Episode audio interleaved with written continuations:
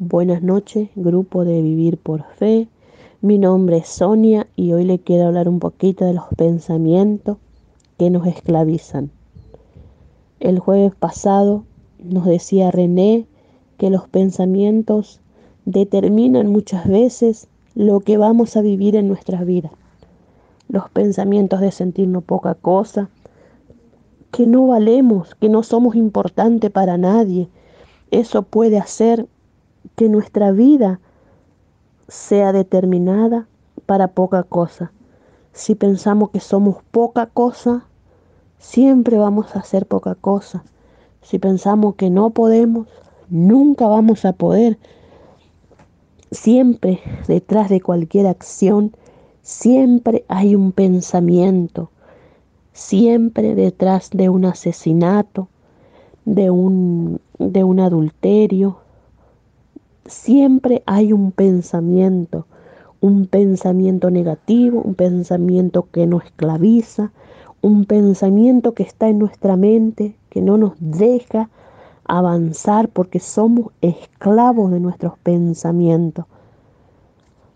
Muchas veces eh, nuestros pensamientos hacen que le tengamos más miedo a la gente que a lo que Dios nos dice Dios nos dice, todo lo puedo en Cristo que me fortalece. Dios nos dice que si Él nos manda, no seremos avergonzados. Dios nos dice que nos esfuercemos y que seamos valientes, pero muchas veces está el pensamiento negativo de que no puedo, de que siempre voy a ser así, que nadie me quiere, que nadie me tiene en cuenta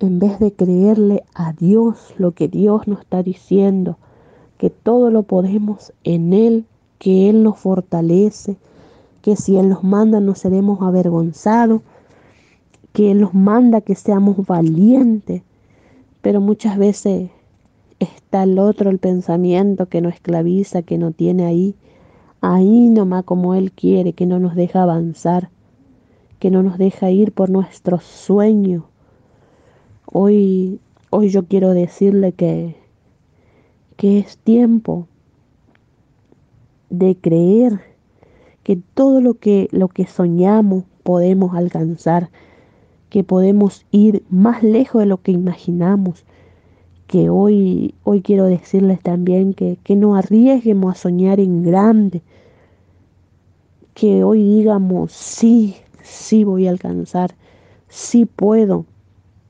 que nuestros pensamientos sean pensamientos positivos. Sé que siempre primero va a estar el pensamiento, ¿será que voy a poder? ¿Será que voy a alcanzar?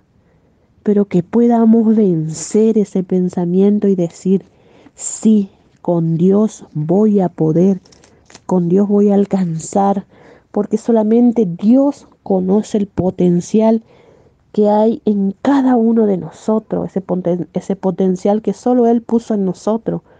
Por eso hoy los aliento, que todo lo que soñemos, que creamos que vamos a alcanzar, que creamos que, que vamos a poder llegar lejos, pero siempre con Dios y siempre pidiéndole a Dios cuando viene a atacarnos el otro pensamiento negativo que digamos, Dios, Cambia mi manera de pensar, cambia mi manera de pensar para poder cambiar mi manera de vivir, para poder vivir en esa victoria que tú quieres, en, esa, en esas cosas grandes que tú hoy me quieres dar, pero quieres que yo te crea a ti y que piense siempre en positivo.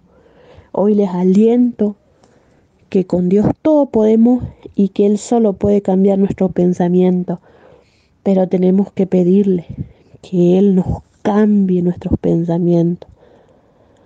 Ahora también les quiero hablar un poquito de sobre la fecundidad que nos hablaba que nos hablaba Adrián de cómo ser fecundo, ¿no? Que nos decía que, que había una mujer de la una mujer de la Biblia, ¿no?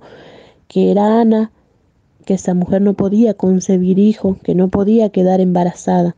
Ella estaba atravesando un momento muy difícil en su vida, lleno de amargura, lleno de tristeza, porque Ana no podía tener hijos, entonces eso la tenía, la tenía mal, la tenía triste. Y muchas veces tenemos esa dificultad en nuestras vidas, donde no estamos siendo fecundos, ¿no?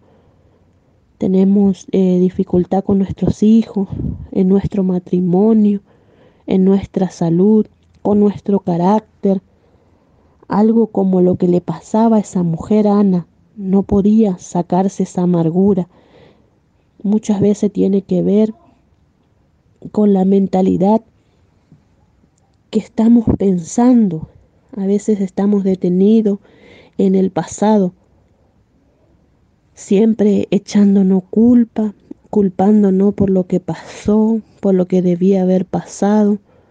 Y no le estamos dejando actuar a Dios, no estamos siendo no estamos siendo fecundos, no estamos orando como Dios quiere que oremos, siempre poniendo nuestros ojos en Él, siempre como nos decía Adrián, orando en presente, diciendo, diciéndole a Dios de nuestras miserias, de ahí donde no estamos siendo fecundos, contarle a Dios con sinceridad, como hizo Ana cuando Ana fue a orar a Dios, ella le oró contándole de su miseria, contándole en presente lo que le pasaba.